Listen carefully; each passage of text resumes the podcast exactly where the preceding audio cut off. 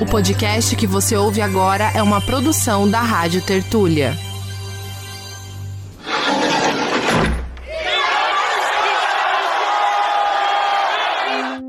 A imprensa brasileira, e eu vou dizer aqui a grande imprensa, ela vai, de certa maneira, compreender o racismo, o tamanho do racismo e se colocar abertamente contra o racismo no caso de George Floyd. A própria ideia de imparcialidade, ela salvou a quem? Ela foi interessante a quem, historicamente, no país? Nem existe jornalismo sem subjetividade, nem existe jornalismo que não pressupõe a objetividade. Isso é jornalismo, é o próprio jornalismo. Começa agora Guilhotina, o podcast do Le Monde Diplomatique Brasil. Eu sou Luiz Brasilino e estou aqui com Bianca Pio. Salve Luiz, tudo certo? Opa, tudo bem. Neste episódio, recebemos novamente a jornalista Fabiana Moraes, que já gravou conosco o episódio 126 em julho de 2021. Ela lançou em 2022 pela editora Arquipélago o livro A Pauta é uma Arma de Combate, subjetividade, prática reflexiva e posicionamento para superar um jornalismo que desumaniza. E é sobre esse trabalho que a gente vai conversar com ela hoje. A Fabiana é jornalista e professora do curso de comunicação na Universidade Federal de Pernambuco. Com mestrado em comunicação e doutorado em sociologia, ela pesquisa mídia, imprensa, raça, poder, hierarquização social, imagem e arte. A Fabiana é vencedora de três prêmios ESSO e autora de cinco livros, entre eles Os Sertões, Nabucco em Pretos e Brancos e O Nascimento de Joyce. Oi, Fabiana, tudo bem? Bem-vinda ao nosso episódio 200. Uau! Oi, Bianca. Oi, Luiz. Obrigada pela, pelo convite. Que bom saber que é um número redondo assim, né? Eu gosto dessas coisas. Bem, a gente queria começar te perguntando do livro, né? Como é que surgiu a ideia de escrever, como é que foi né, a produção dele e qual o, objetivo né, que você tem com uhum. essa publicação. Então, eu tinha começado a escrever sobre essa questão da subjetividade ali no Nascimento de Joyce, que foi o primeiro livro que eu lancei pela Arquipélago, né?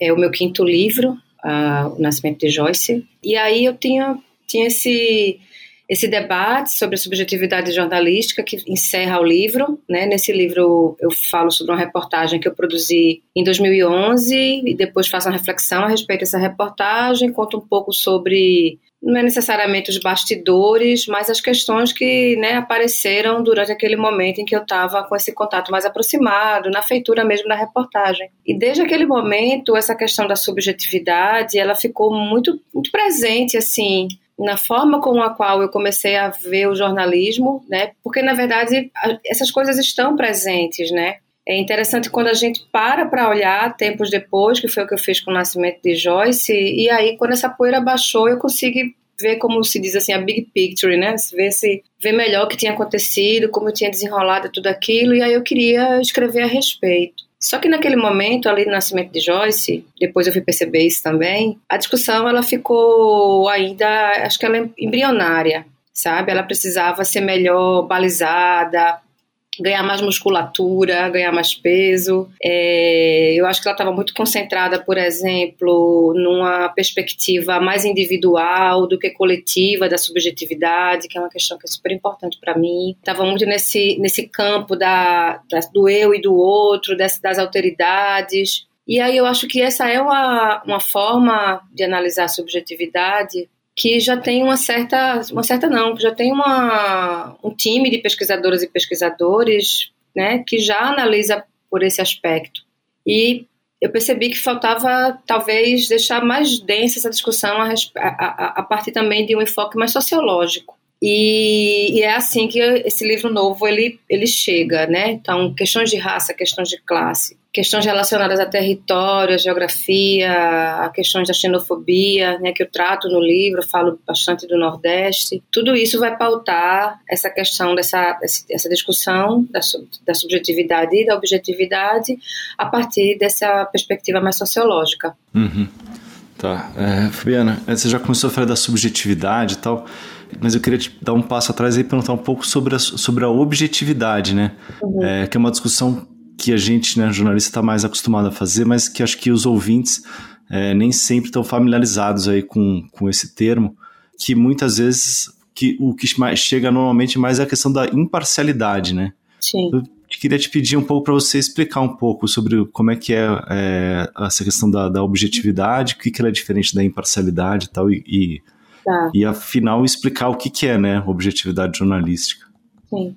Bom que você, vou pegar já o tipo termo que você usou, Luiz, assim, a objetividade jornalística, ela é imprescindível ao jornalismo. A gente não consegue fazer jornalismo sem esse exercício que a gente está fazendo aqui agora, por exemplo, a entrevista, coleta de dados, né, a pesquisa, é, escrutinar esses dados depois que eles são coletados, né, ver se eles de fato se mantêm em pé. A gente não está produzindo uma ficção, né, uma literatura por si, mas a gente pode entender que também a gente está produzindo representação a partir de escolhas, né, que são levadas para o ambiente noticioso. E toda e qualquer forma de representação e de escolha, é, é, ela exclui, ela inclui, mas ela também exclui. Isso é próprio de qualquer construção de representação. Nenhuma representação, portanto, ela vai ser perfeita né? E ela vai dar conta de tudo a partir do momento que, eu faço escolhas a partir de, enfim, de questões de visões de mundo, de perspectivas ideológicas, de condições de classe, de condições de gênero, de, de condições históricas, de uma miríade de, de questões. Então, a partir disso, a gente já pode entender que, assim como outras formas de representação, o jornalismo, que também é uma forma de representação, uma forma de representar, uma forma de falar, de narrar o mundo, vai deixar, vai excluir, vai incluir. E nesse, nesse contexto, é,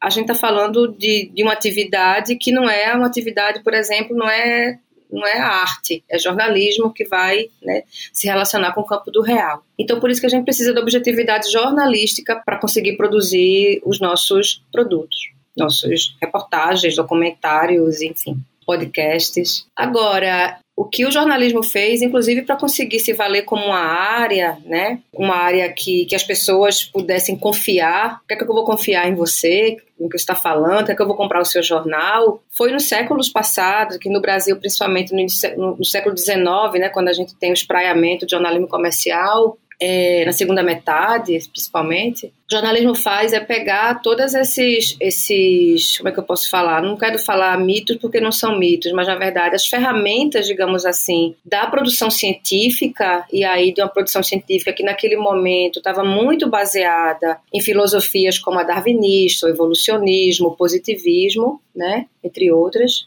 para conseguir se constituir como área. E aí, o que, é que, é que o jornalismo vai pegar, por exemplo? A questão da, da veracidade e da confirmação do fato e dizer o fato é assim porque eu vi, eu testei e eu provei. Só que isso não vai dar certo no jornalismo.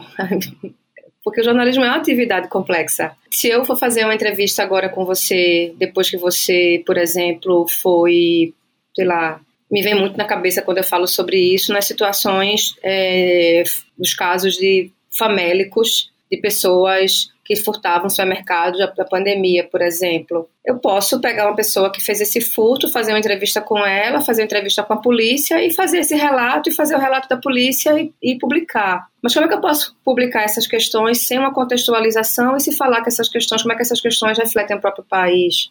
Então, por isso que, que esse relato baseado no fato em si, ele não vai ser possível, né, diante da complexidade de narrar que o jornalismo tem? A, a resposta é longa, desculpa, porque também não é uma pergunta simples, né? E ao mesmo tempo, a gente precisa entender que o tempo inteiro no Brasil, eu, eu vou concentrar aqui no Brasil, porque é de onde eu estou falando, o tempo inteiro no Brasil a gente teve uma imprensa que se repousou muito nesses lugares da constatação do fato, na veracidade, na verificabilidade, enquanto, obviamente, porque seria impossível não fazer isso, ela também tinha, ela também estava fazendo suas, sua, suas representações a partir de contexto de subjetividade. Então, o que a gente pode pensar é que há uma negação da subjetividade, não, não há a, a existência de uma subjetividade que é negada. Há objetividade e há é, a subjetividade o tempo todo em qualquer prática jornalística, em qualquer prática jornalística. O que há, na verdade, é uma negação é, histórica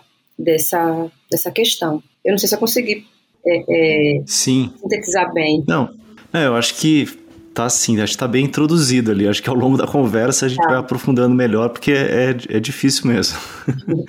Aí, é, no livro, Fabiana, você faz um retorno, né? Desde a época da colonização do Brasil e aqui da região, para questionar essa questão da objetividade. Por que, que é importante dar esse passo ali, esse olhar, essa perspectiva histórica para entender as armadilhas aí da objetividade? Uhum. Né?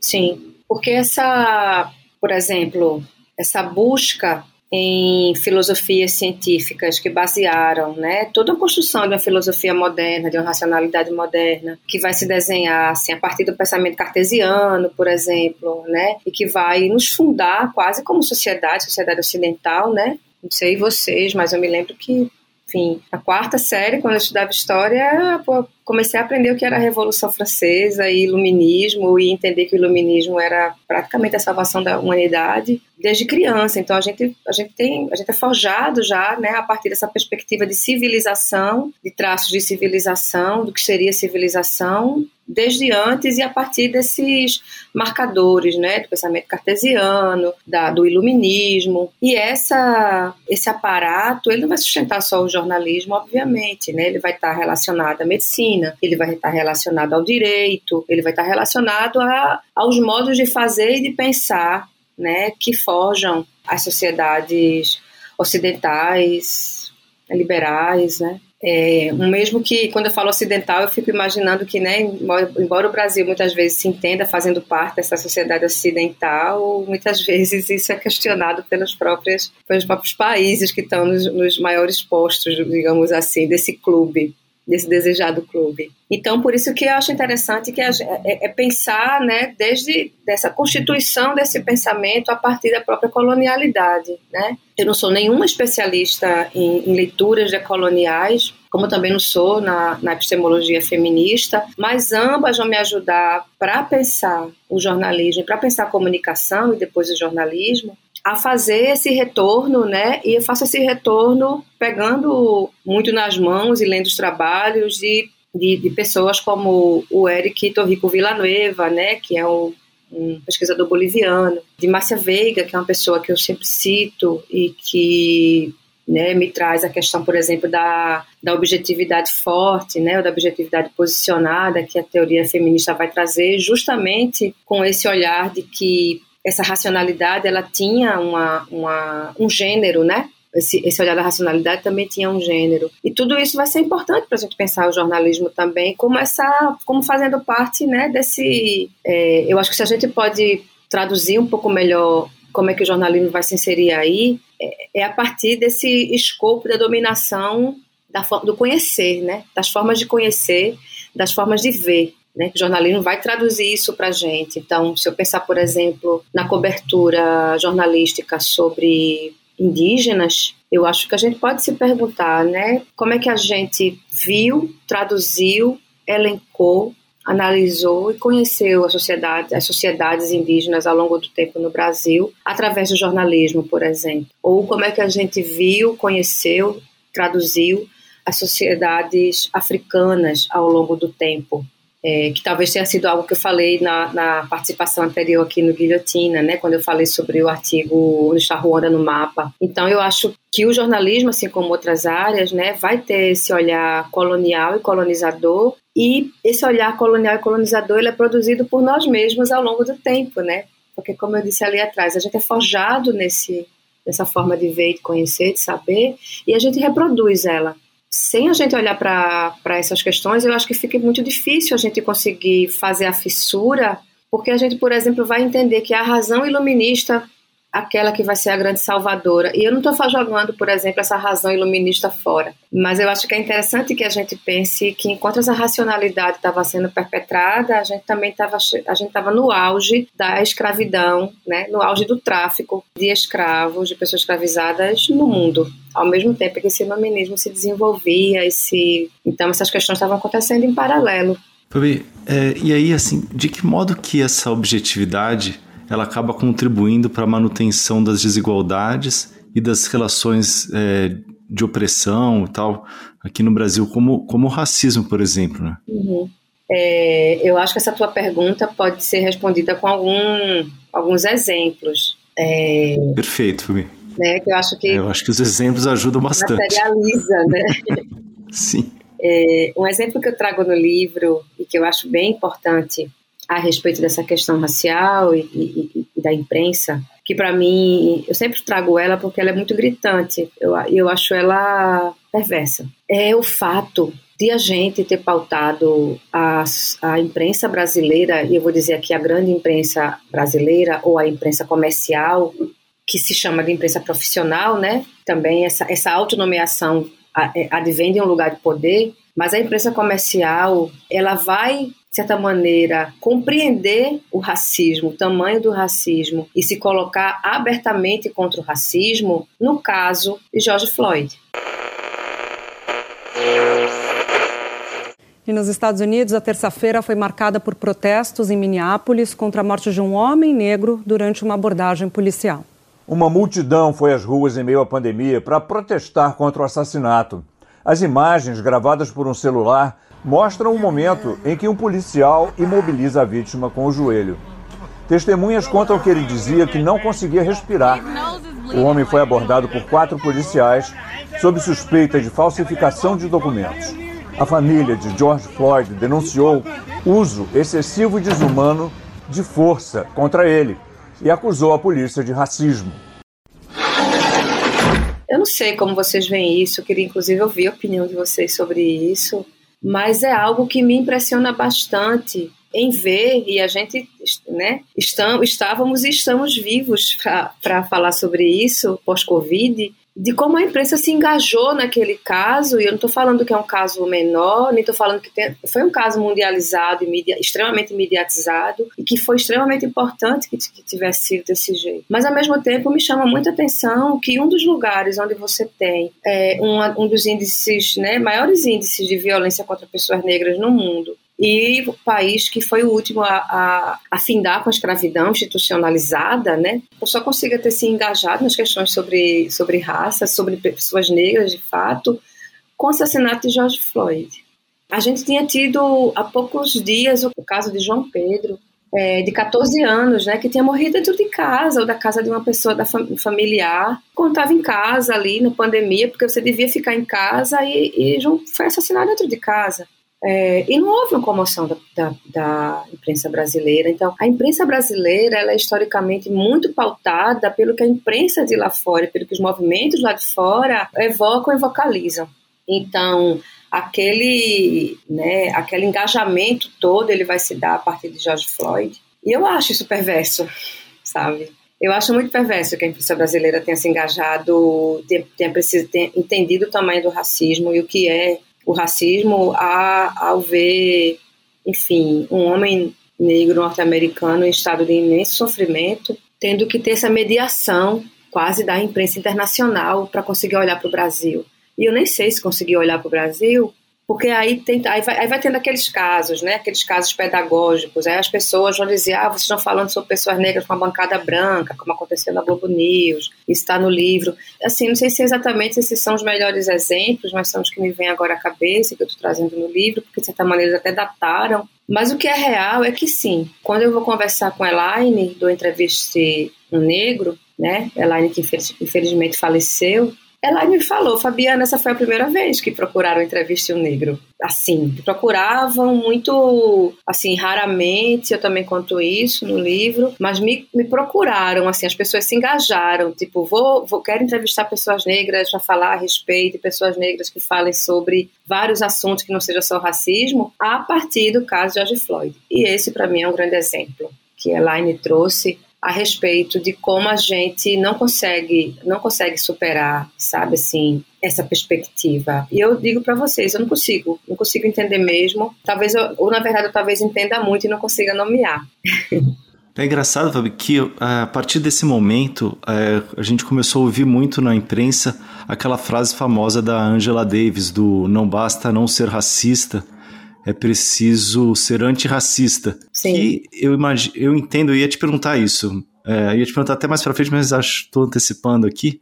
Para fazer um jornalismo antirracista, você tem que fazer um jornalismo de subjetividade, né? É, eu acho que você tem que se posicionar. É. Né? Eu acho que a questão é o posicionamento. É uma coisa que eu reitero, assim. Você é imparcial em relação ao quê? Frente a um cenário de destruição do outro. Isso não é para massagear o ego de nenhum ato ególatra ou heróico que porventura possa, sabe, assim, nossa, então eu vou salvar alguém. Não se trata disso. Mas vocês ouviram isso também bastante, com certeza, né? Das pessoas dizendo, nossa, com a pandemia as nossas diferenças foram explicitadas, com a pandemia, nós vimos o tamanho do abismo social que é o Brasil. Eu juro, eu fico muito impressionada com essas frases quando da gente jornalistas, sabe? Porque vocês estavam cobrindo o quê e aonde? E olhando para onde, sabe? Então, tem um aspecto que está muito interligado de classe, de gênero, de cor, e eu acho que de territórios, porque eu acho que sim, norte e nordeste do Brasil, continuam sendo áreas que não é só não é uma subrepresentação. Eu acho que o Nordeste é bastante representado mas é como é, né? Eu acho que a questão é como, não é se é representado. Mas a gente precisa se posicionar em frente a esses cenários de destruição, né?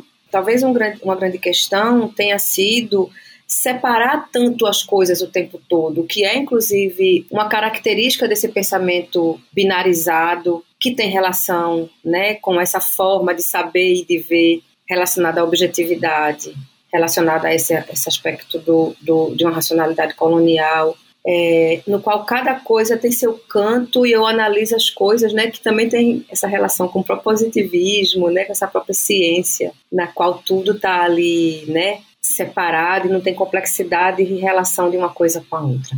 Então, por exemplo, aí a gente vai para questões identitárias também que podem estar relacionadas. Né? Então, por exemplo, é, era possível falar na pandemia sobre pessoas negras, que eram pessoas trans, que eram pessoas pobres, que eram, sabe assim, a gente não precisa fazer essas, ah, eu vou fazer uma, eu vou falar com pessoas negras é, ou com pessoas trans viveram na pandemia, como se essas coisas muitas vezes tivessem separado. Vocês estão conseguindo fazer entender? Sabe? Como se essas dimensões não tivessem todas mescladas, como, ou como se pessoas transexuais e negras não tivessem convivendo ali porta a porta com pessoas evangélicas superconservadoras que também eram pessoas negras e pobres que também estavam sofrendo na Covid. Essas dimensões, às vezes a gente tenta fazer essas separações e isso dá um nó tão grande e dá um falseamento de como essas relações elas se dão de fato no dia a dia, no cotidiano e como essas interações vão acontecer e o que, é que elas geram. Então, eu acho que o posicionamento ele tem que estar, tá, ele tem que estar tá presente numa cobertura jornalística num país como o Brasil, porque é um país pautado pela violência, sabe? E é um país pautado pela violência imensamente de uma violência do ato de representar, uma violência representacional, eu posso dizer, sabe? Nós nós fizemos isso assim. E eu acho que a gente pode não sozinho, não em atos heróicos, né? Mas eu acho que a gente pode como produtores e produtoras de representação, desfazer essas violências de certa maneira, de várias maneiras, na verdade. E eu acho que o posicionamento é importante para isso. Eu não vou conseguir fazer isso usando punhos de renda, sabe? A partir de dentro de um, ar, de um lugar com ar-condicionado e falando, nossa, vamos. Não, a gente vai precisar. Eu acho que o que a gente passou agora como sociedade está aí na frente da gente, né? Para a gente resolver. Eu estou falando do nosso ex-presidente. O que eu tava, você estava falando, né, Fabiana, do, do jornalista fazer a separação, quando na verdade devia estar tá fazendo conexões, né? É isso. E, é o, tá vendo? O trabalho, você né? Contextualizar você, as coisas. Você sintetizou o que é... eu tentei falar. e aí, bom, falando ainda sobre né, o, os jornalistas, ainda é muito hegemônico entre entre né, a categoria, a percepção de que eles fazem um trabalho imparcial, né? nem, nem é a objetividade, né? Eles, é, o termo imparcial é, é, muito usado mesmo, e depois ainda, às vezes, acrescenta o sem ideologia, né? A gente aqui faz um trabalho sem ideologia. E assim eles acabam reproduzindo, na verdade, a ideologia que você não percebe, que é a ideologia que é a ideologia dominante, né? Uhum. É assim que você percebe também essa postura?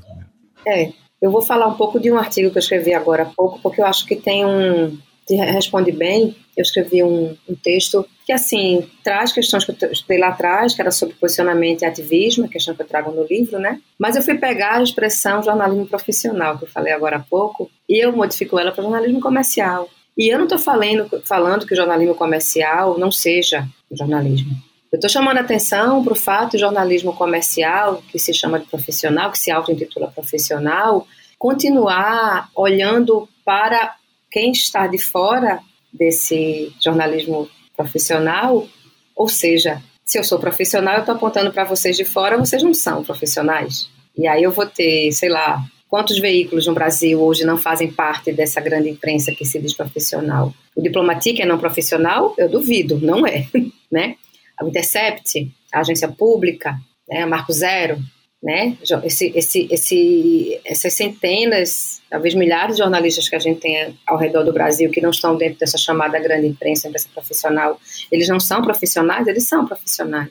É, e são pessoas que muitas vezes né, é, declaram, sublinham seus posicionamentos sem que isso seja também necessariamente uma bandeira levantada. Né? Isso é a forma como você está atuando no campo. Então, Nesse artigo eu vou pegar justamente esse termo jornalismo profissional e fazer uma, uma pequena pausa e olhar o que esse jornalismo profissional tem produzido ao longo do tempo. E é muito interessante a gente perceber como essas questões, essas, a, a repetição que transforma as coisas em verdade, né? Mas um desses veículos, por exemplo, a própria Folha de São Paulo, que acaba, acaba de fazer uma série de artigos sobre objetividade jornalística e imparcialidade, entre fevereiro e março, acho que foram cinco, seis artigos a respeito. E é interessante que um jornal que apoiou a ditadura militar se diga imparcial.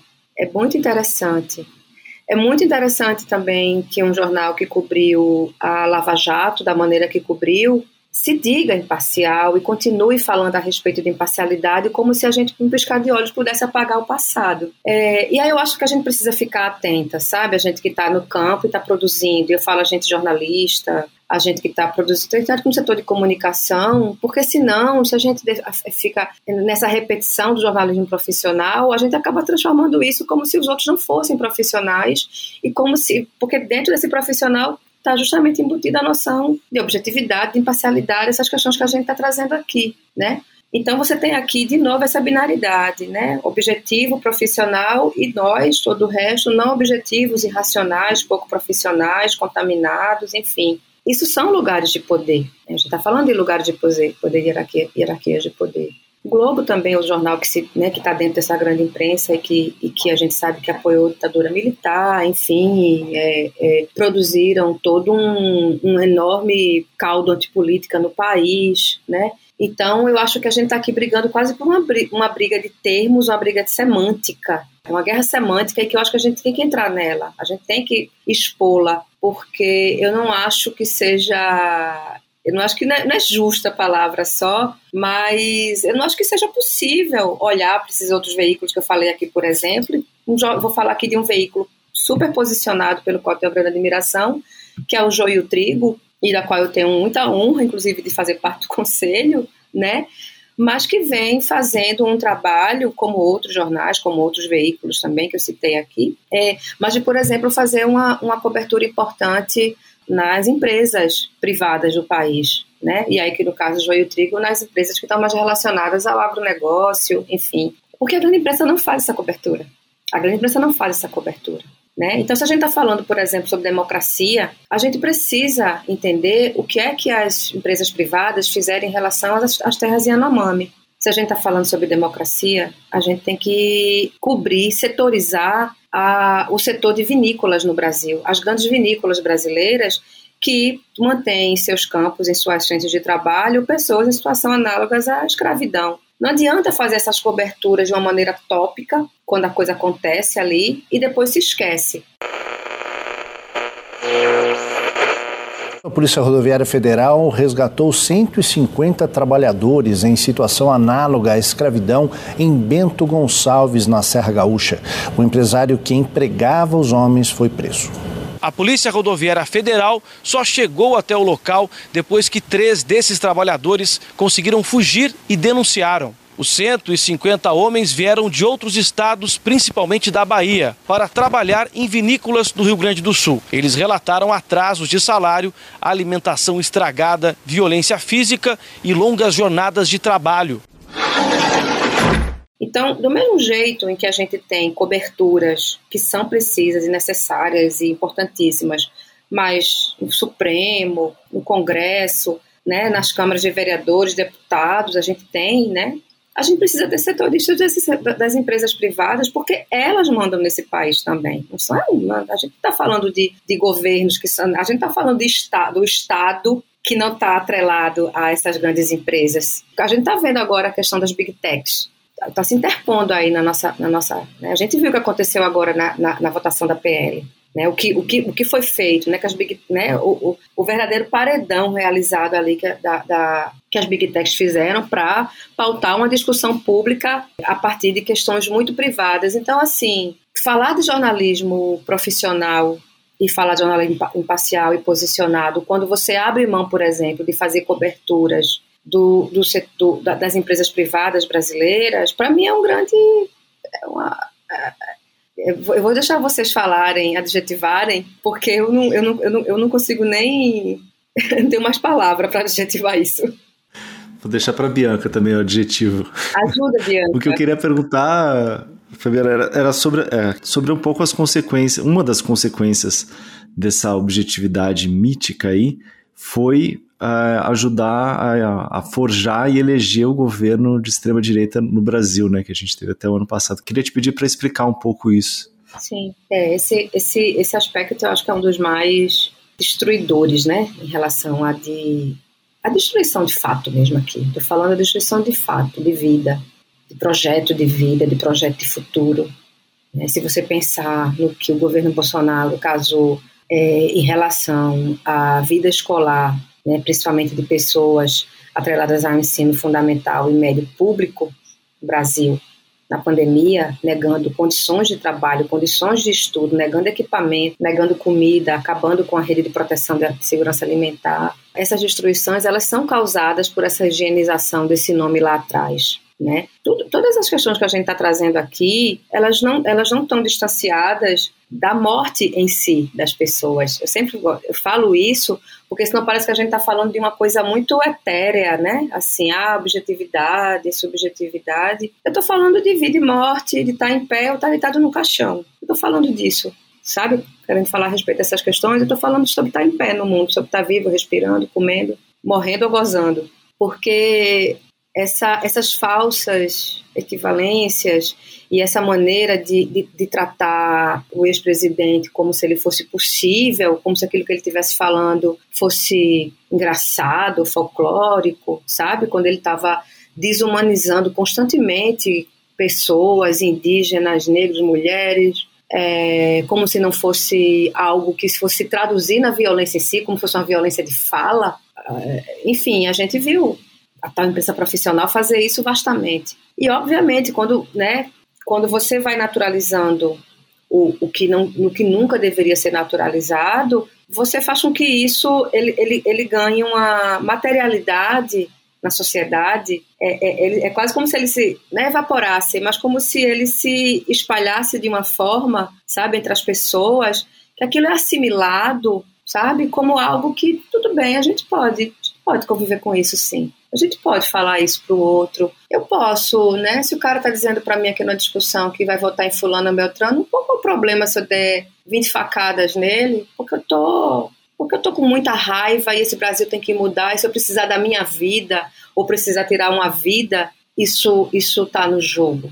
A gente foi fazendo isso, não estou dizendo que é aquele texto, né, que toda vez eu, eu volto para ele, os amoladores de faca, do Luiz Antônio Batista. Né? Se você concordou em amolar a faca, ela, ela os, os desmembradores estão ali na frente esperando por ela para ela chegar afiada.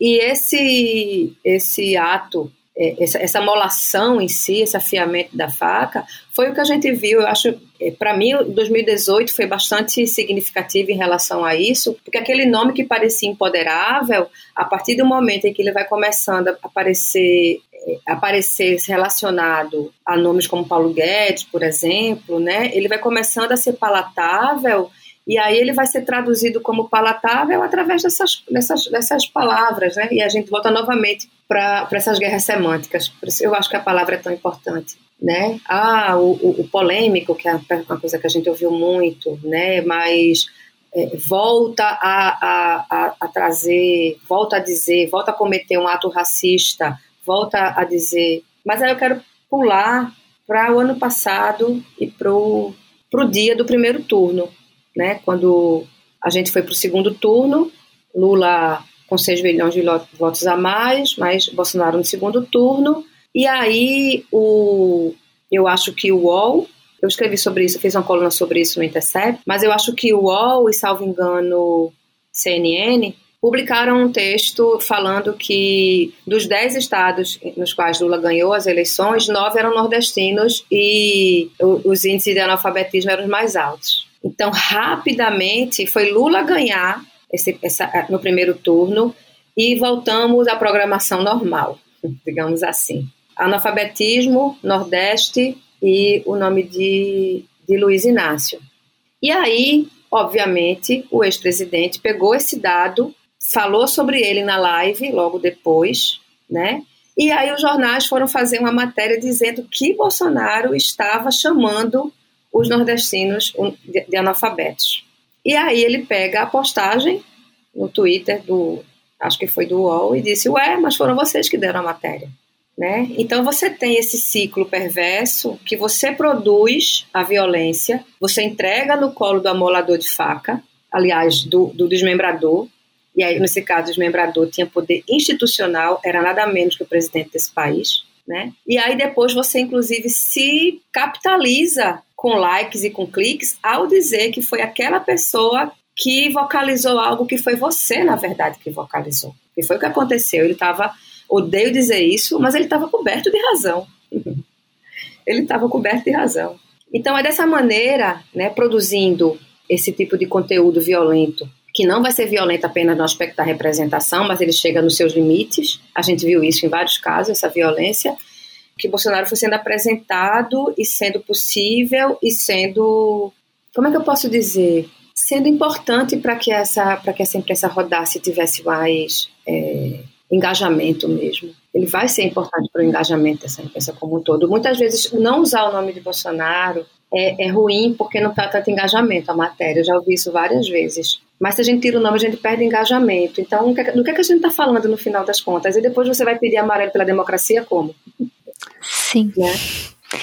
É, e Fabiana, na sua avaliação, por que, que o jornalismo ainda nega esses aspectos subjetivos que são inerentes ao cotidiano da, de produção de notícias? Você acha que tem a ver um pouco com quem está produzindo a notícia, né? As pessoas que são donas dos veículos comerciais? E aí eu colocaria, eu queria colocar mais uma palavra aí na semântica, que é essa questão da universalidade, que você também fala bastante no livro, né? Essa tida é, representação que universal, como se fosse possível a gente ter isso, né? Bianca, eu acho que a negação é porque a negação dessa subjetividade ela está relacionada a, de certa maneira, a abrir mão do próprio mito da, do jornalista, do jornalismo como um lugar da grande verdade. Né? Talvez a gente, como a gente construiu o jornalismo em cima desse valor, e eu não estou dizendo que não seja um valor importante, eu vou querer, sei lá, eu leio um, um texto, eu escuto Diplomatique, escuto as entrevistas do Diplomatique, ou eu estou lendo um texto no Suma Uma, ou eu estou lendo a matéria na pública, porque eu sei que foi apurada e, enfim,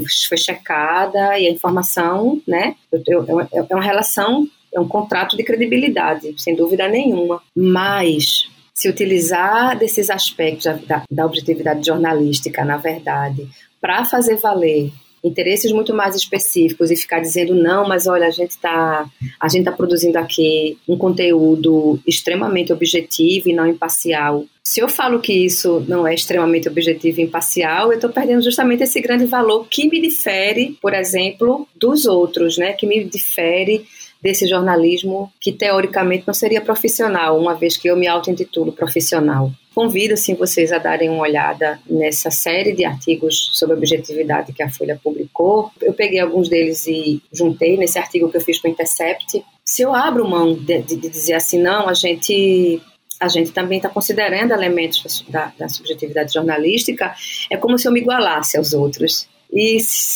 dentro desse contexto no qual a gente está disputando tanto a atenção, os ouvidos das pessoas, esse valor ele vai ser reiteradamente né, levado como para cima, assim, como algo importante, porque não interessa esse esse lugar. Esse lugar não interessa a, esses, a esse campo do jornalismo profissional, dito profissional. Perfeito. E Falando agora um pouco do jornalismo de subjetividade, queria que você explicasse os elementos que compõem, né? Você fala isso mais detidamente no capítulo 2, e também como é que tem sido a aceitação, né, dessa concepção teórico-prática no meio jornalístico. Tá, a aceitação ótima, muito boa, sim. E no, no livro, especificamente falando, que eu vou nessa espécie de radiografia do que seria jornalismo sobre subjetividade, mas a reflexão sobre teoria e prática, né? Ou seja, essa prática reflexiva, e é justamente tentando superar essa binaridade do fazer e do pensar que eu coloco isso. Então, de um jornalismo que se pensa enquanto se faz. Essa é uma primeira dimensão. Numa segunda, tem a questão da questionar os valores notícia, né? De perceber como os valores notícia são importantes para serem reobservados, porque os valores notícia também são imensamente excludentes isso é algo que eu acho que a gente precisa pensar bastante, principalmente no contexto da academia, porque a gente continua ensinando esses valores notícia aí de, de, de sem esse, essas inflexões. A capacidade criativa e criadora, abri aqui o livro também para não me perder, é, que eu sou muito derivativa, mas a capacidade criativa e criadora do jornalismo, que eu acho que é uma das mais importantes, que a gente se pense como sujeitos criam, né, que podem criar no contexto do jornalismo. Né? O jornalismo tem uma dimensão estética que é maravilhosa, tem uma, uma dimensão de criação que não pode ser negada. Né? Eu acho que ela foi negada justamente como esse lugar de poder, né? para não perder esse lugar de poder da grande verdade. A dimensão ativista, né? eu falei lá atrás do posicionamento, e aí atrelada a isso, a uma, uma consciência, uma sensibilidade hacker presente na atividade jornalística. Por isso que eu sempre digo, você não precisa levantar necessariamente uma bandeira, nem dizer qual é o seu posicionamento, você pode simplesmente fazê-lo. Você pode simplesmente é, partir para a ação sem que essa ação seja vocalizada. E é assim que muitas comunidades, por exemplo, negras e indígenas, sobrevivem. E por último, essa questão da interseccionalidade, que eu acho que é importante, porque, enfim, eu acho que a partir do, desses elementos, né, dessas faixas de opressão que muitas vezes se, se se condensam em grupos e pessoas que a gente vai conseguir é, sair, por exemplo, dessa cobertura né, que, que se utiliza ainda dessa mirada que não consegue olhar para os lados, como por exemplo, acho que o caso da cobertura das coberturas de assassinatos de pessoas negras no Brasil se deram como se eles fossem causais e como se eles não fossem uma questão maior. E aí que a gente vai observar com o assassinato de George Floyd o que é que está, meu Deus do céu, somos muito racistas. Então, acho que isso tem a ver com a falta de leitura interseccional também. Não quero falar de interseccionalidade como se fosse uma moda, que eu acho um problema, sabe?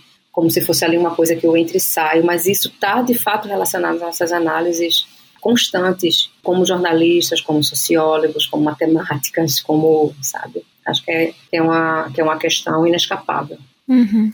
Perfeito. E aí, eu tenho dois pontos que eu queria abordar com você, que é a questão, que é a subjetividade jornalística não centrada na figura do repórter, que você fala um pouco no capítulo 2, né? Pensar dessa forma mais ampla. E também o fato de, muitas vezes, quando se defende essa ideia da, da, da, objetividade, é não acharem que é possível entrar ou sair, né? Como você acabou de falar, inclusive, da, da subjetividade, né? Que isso é um erro muito comum. Então, assim, aqui eu tô sendo um pouco subjetivo e tal, mas agora não, agora sou 100% objetividade, né? uhum. né? É, acho que a primeira coisa que é legal pensar, né, Bi, assim, Bi, a íntima, é que a gente está falando, na verdade, de várias maneiras, de várias formas de jornalismo e de, várias, de vários endereçamentos do jornalismo. Né? Então, assim, eu não, eu não, posso, eu não posso me comportar nem, nem é, é, traduzir, por exemplo, uma questão, como eu falei, por exemplo, situações famélicas lá atrás. Se eu estou fazendo isso, estou reportando isso para agora, para sair agora, para sair num espaço de três parágrafos ou para sair num tweet, é muito diferente do estar tá fazendo uma grande reportagem a respeito disso. É, é, a, gente, a gente tem que pensar também em, em que, né, em que, como é que eu estou, para que, jornal, que gêneros jornalísticos eu estou produzindo. Isso é importante. Ao mesmo tempo, então assim, só para não ficar solto, então muito provavelmente eu vou conseguir, fazendo uma grande reportagem, abrir mais esse meu leque de escolhas, de criação, por exemplo, de pensar em, em pautas que se desdobrem a, a, para além de outras, né, daquele de um lead apenas, e conseguir exercitar melhor essa, essas, essas questões. Mas por outro, e aí por isso é que eu gosto de, de, de, trazer alguns casos. Eu falo no livro do caso Lázaro, eu falo de Betinho, de um professor que foi assassinado aqui em Recife, para mostrar que também essas questões de, de objetivo e subjetivo, elas estão presentes nesse fazer jornalístico da hard news também. Porque as pessoas acham que não, eu só posso ser, sub, eu posso ser subjetivo na grande reportagem, mas aqui nesse hard, na hard news eu tenho que ser objetivo. É, isso é uma, isso é uma, uma, uma, uma incompreensão, porque na, é, é, nesse jornalismo do cotidiano, que talvez chegue mais para as pessoas, que eu estou também fazendo escolhas, né, inclusões e exclusões. É nesse jornalismo cotidiano, por exemplo, eu percebo isso muito bem, que eu consigo espraiar representações racistas, representações homofóbicas, como no caso de no caso de, da cobertura de Lázaro, como no caso de Betinho, né, que foi um professor que foi assassinado aqui e a, a, a imprensa local aqui repetiu o que a polícia disse na época e disse que ele era homossexual e ele tinha acabado de ser assassinado e, e essa, essa, essa informação saiu como se tivesse uma relação com o assassinato dele quando não tinha nenhuma relação com isso, no final das contas. E se tivesse, é como se ele fosse culpabilizado por isso. Então, eu não preciso, preciso ir muito longe a partir desses exemplos. E como eu disse lá anteriormente, né, Bianca, assim, eu estou sendo objetiva e subjetiva em qualquer gênero jornalístico escolhido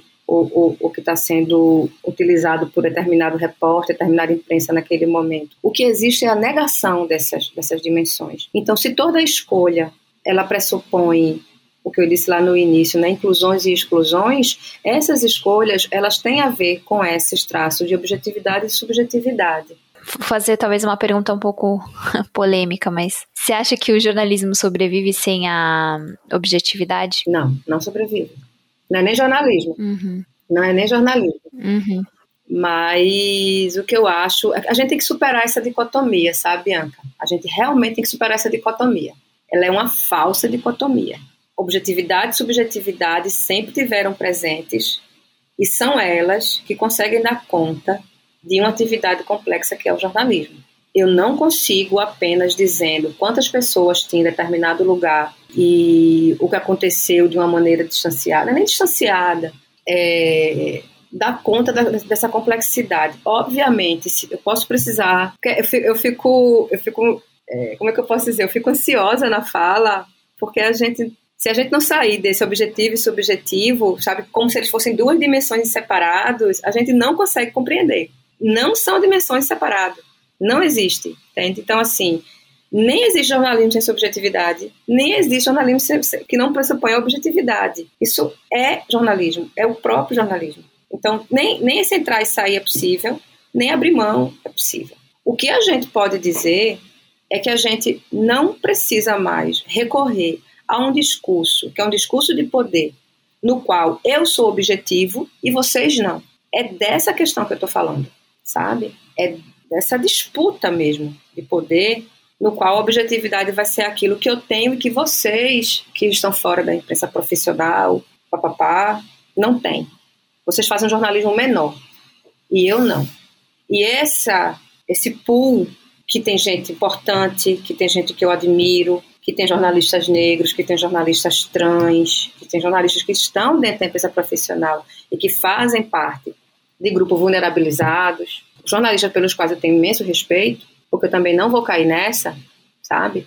Mas eles, essa, essa, essa, essas empresas, elas estão trabalhando fortemente para manter, manter o status quo. E o status quo acabou em 2013, no dia 12 de junho de 2013, Teve aquela famosa frase, de aquela famosa editorial de Jabot, quando ele comentou que os 20 centavos, né, ele achincalhou os protestos. Teve Xerezade no mesmo dia, dizendo que tinha que ter aumento de passagem, que ele era um bando de arruaceiro. E no outro dia, no dia 13, teve Datena, com aquela famosa você é a favor de, você é a favor de baderna nos atos, e com fragoroso sim. Baderna eu sou contra, velho. Baderna não me inclua, me inclua fora dessa. Me inclua fora dessa nesse negócio de baderna. Me inclua fora dessa. Entendeu? Eu acho que o protesto tem que ser pacífico, não pode ter depredação, não pode impedir via pública e joga esses caras contra a população, porque tem muita gente já revoltada contra essas pessoas que estão fazendo esse tipo de protesto violento. Então vou fazer uma, uma pesquisa em cima disso aqui. Deixa eu ver a pergunta que fizeram aí. Você é a favor desse tipo de protesto? que inclui aí depredação pública, o pessoal andando nas vias públicas. Não estou perguntando sobre o aumento da passagem, que eu também sou contra, mas o tipo de protesto que tem acontecido com quebra-pau. Até agora, a maioria, é, eu não sei se os caras entenderam bem, mas a maioria está achando que esse protesto de quebrar tudo e tal é legal. Quer dizer, a opinião do povo prevalece. Isso aconteceu no dia 12 do dia 13. Isso, é, isso não deixa de ser uma resposta a um tipo de contrato que já não era mais um contrato que as pessoas estavam interessadas em levar à frente, porque a própria ideia de imparcialidade, ela salvou a quem? Ela foi interessante a quem, historicamente, no país? Eu não estou dizendo que aqueles atos ali e essa desobediência, de certa maneira, da recepção né, o que aquilo causa, porque quem vai, quando, quando, essas, quando essas empresas vão para manifestações, elas são expulsas, inclusive de maneira violenta, com as quais a gente nunca deve compactuar. Mas o que eu estou querendo chamar a atenção é para o sintoma. Tem um sintoma aí.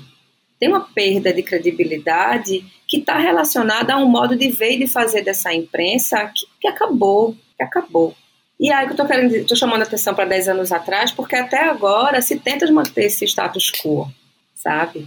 E essa, essa noção dessa objetividade, que não é a objetividade jornalística que a gente está falando, que é a apuração e né, checagem, tudo isso, mas essa noção de objetividade que essa empresa está tentando ainda segurar é para manter ainda esse lugar, esse lugar que foi fraturado, né? E essa fratura começou há 10 anos, de maneira, né? A gente pode pensar 10 anos atrás como é que isso se traduz. Queria te perguntar sobre a sobre a questão da pauta, né? Que afinal de contas dá, dá nome ao livro, né? A pauta é, a pauta é uma arma de combate.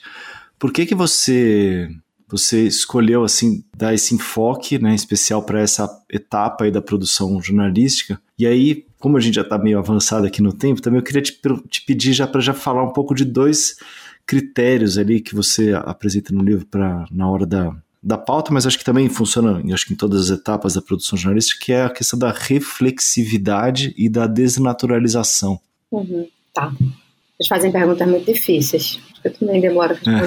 É. Então, assim, em relação à pauta, para organizar aqui. Em relação à pauta, eu, eu pensei justamente como às vezes ficava imaterializado o que eu estava querendo traduzir em relação à questão de objetividade e subjetividade e pensar justamente em como não há essa separação, né? Em como essa separação ela, ela nos apresenta um falso problema, pensando no próprio trabalho, fazendo uma crítica do próprio trabalho. Então, quando as pessoas, por exemplo, dizem que eu estou destruindo o jornalismo, quando eu estou falando sobre subjetividade, tirando subjetividade do armário, como eu chamo, é, eu sempre peço para lembrarem, assim, que acho que é importante, inclusive a forma de respeito a mim mesma, é que eu passei 20 anos dentro da redação produzindo jornalismo. Eu não estava produzindo reportagens ficcionais, tirando do chapéu, assim, sabe? Criei o Nascimento de Joyce, criei os Sertões, criei, não criei essas reportagens, sabe? Eu fui para a rua, fiz entrevista, eu fiz toda, todos os procedimentos da objetividade jornalística estavam sendo realizados, assim, estavam sendo cumpridos, né? E cumpridos com com uma palavra que a gente adora, que é rigor. E, obviamente, eu não estou dizendo que essas, que essas reportagens não tenham problemas, não tenham defeitos, elas têm, porque eu, eu não, não, me interessa ah, esse rigor, essa verdade, esse, esse objeto que está dentro, do, tá dentro do laboratório, sabe? Puro, imaculado, sem contaminação nenhuma. O jornalismo é contaminado. É isso que me interessa nele, inclusive.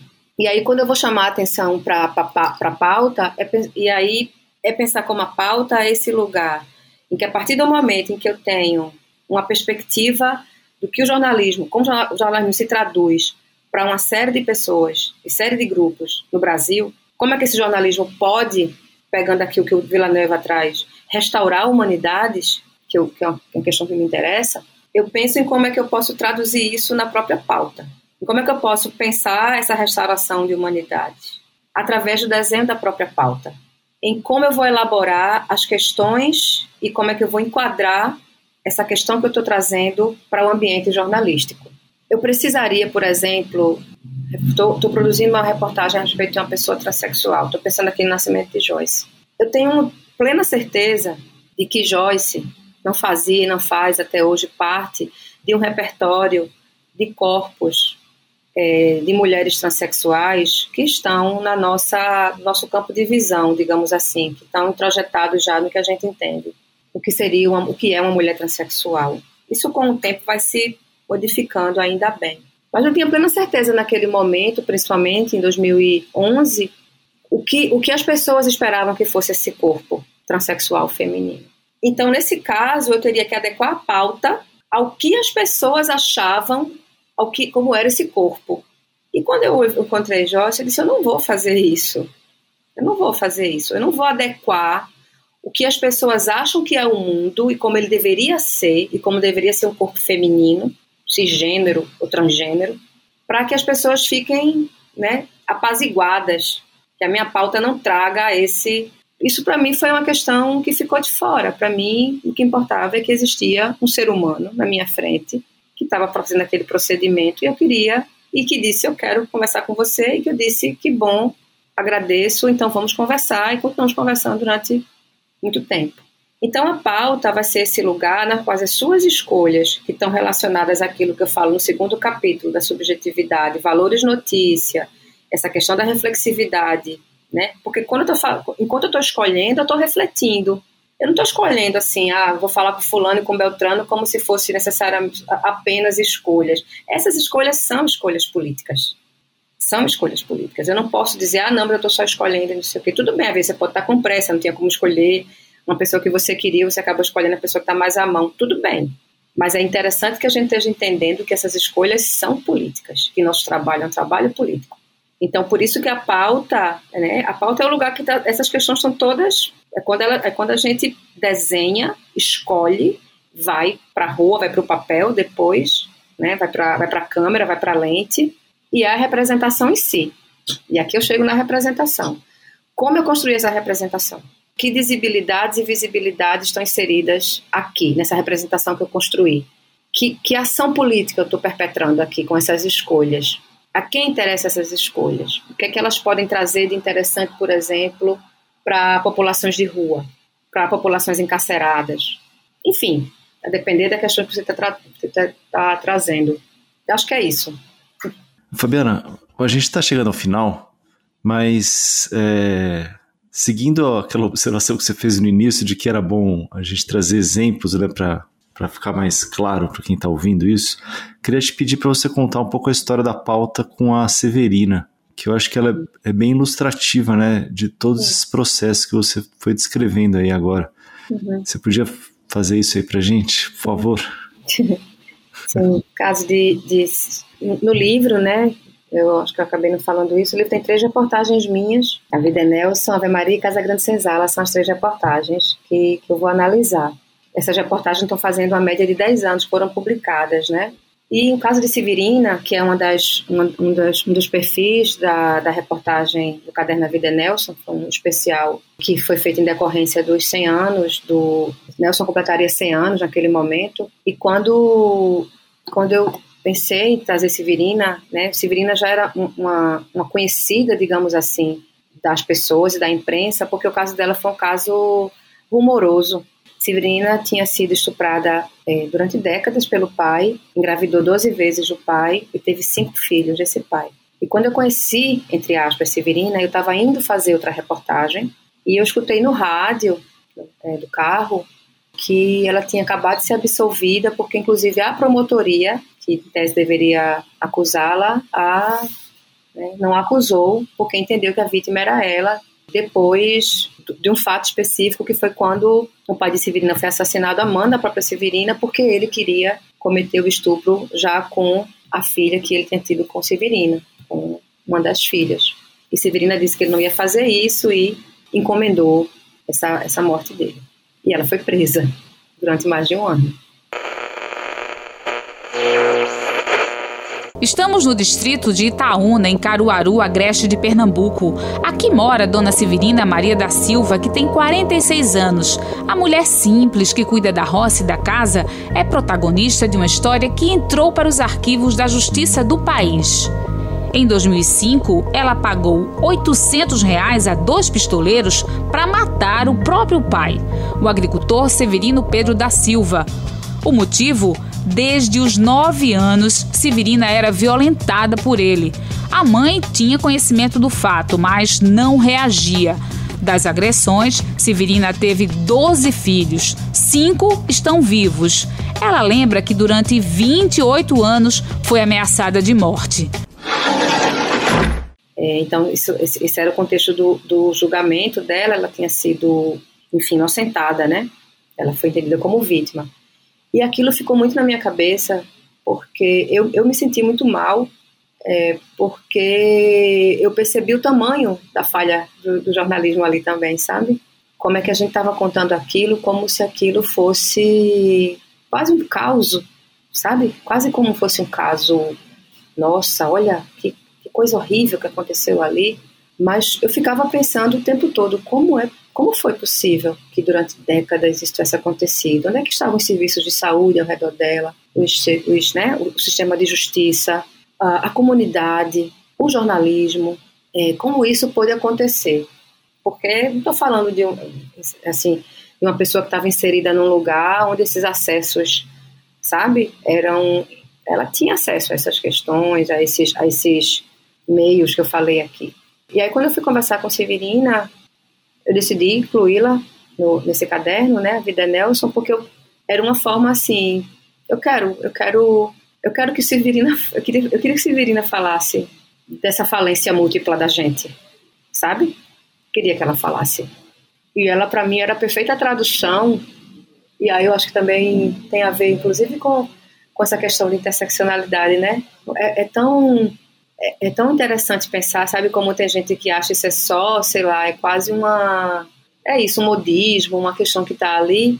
E quando eu fui fazer a vida Nelson, a maioria dos casos de violência, eu não estava procurando por uma questão, por, por gênero, por exemplo, mas como se repetiam casos que eram com mulheres e com mulheres negras. Casos de extrema violência, sabe?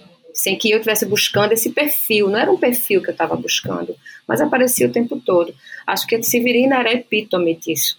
Então, Severina aparece é, ali e ela, ela para mim era extremamente importante para fazer não só uma crítica de sociedade, mas quase uma crítica de mídia, uma crítica de imprensa e de, uma, de como a gente, tem, a gente também tinha sido também descuidado com ela, sabe? E é nesse sentido que eu acho que a gente consegue não sozinho nunca, mas passar a promover também uma restauração de, de humanidades identidades a partir do momento que você humaniza, sabe, através do relato, através das escolhas, através da representação, as pessoas. Não que elas não sejam humanas, elas são. A gente é que desumaniza, sabe? A partir do momento que a gente chega para contar a história de Severina em três minutos e ainda diz a mulher que mandou matar o pai no texto, no título, sabe? Eu falo, essa, esse título é uma escolha. A gente pode, esse título não, não precisava existir, mas esse, esse título é uma escolha. A forma de representar é uma escolha.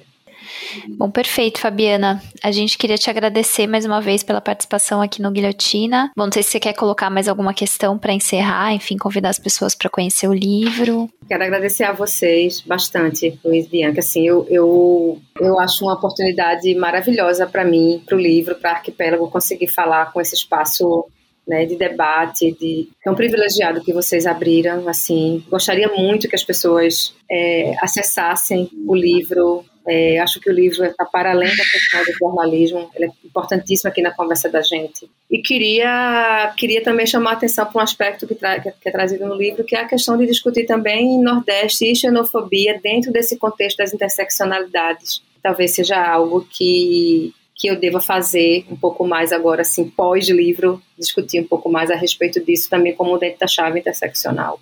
Então, agradecer muito a vocês, agradecer a quem teve paciência de ouvir até o final e um beijo e obrigada. A gente que agradece. Também queria agradecer, agradecer também pela obra e tal, aprendi demais. Certamente esse livro vai, vai, a gente vai, eu vou carregar muitos ensinamentos aí a partir da obra e da conversa para o nosso fazer aí jornalístico daqui para frente. Obrigado. Com certeza. Valeu. Obrigadíssima. Hoje recebemos a jornalista Fabiana Moraes, autora do livro A Pauta é uma Arma de Combate.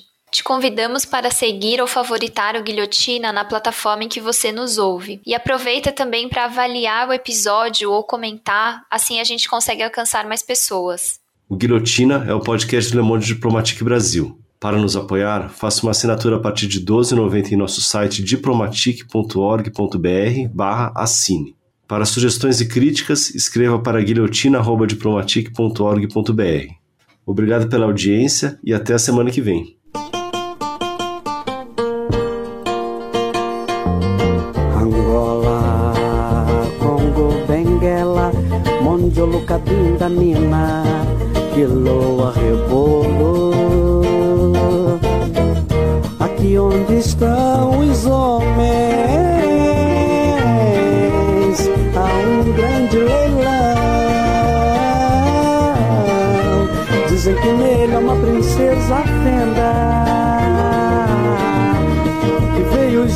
Com seus súditos Acorrentados em carros de boi Eu quero ver, eu quero ver Eu quero ver, eu quero ver. Angola Benguela, Mondiolo, Cabinda, Nina, Quiloa, Rebolo. Aqui onde estão os homens, do lado cana de açúcar, do outro lado cafezal. Ao centro, senhores sentados a colheita do algodão branco, sendo colhidos por mãos negras. Eu quero ver, eu quero ver, eu quero ver, eu quero ver. Quando o zumbi chegar, o que vai acontecer? É senhor das guerras, é senhor das demandas. Quando o zumbi chega, é zumbi quem manda. Zumbi é senhor das guerras, é senhor das demandas. Quando o zumbi chega, é zumbi quem manda. Eu quero ver, eu quero ver ver, eu quero ver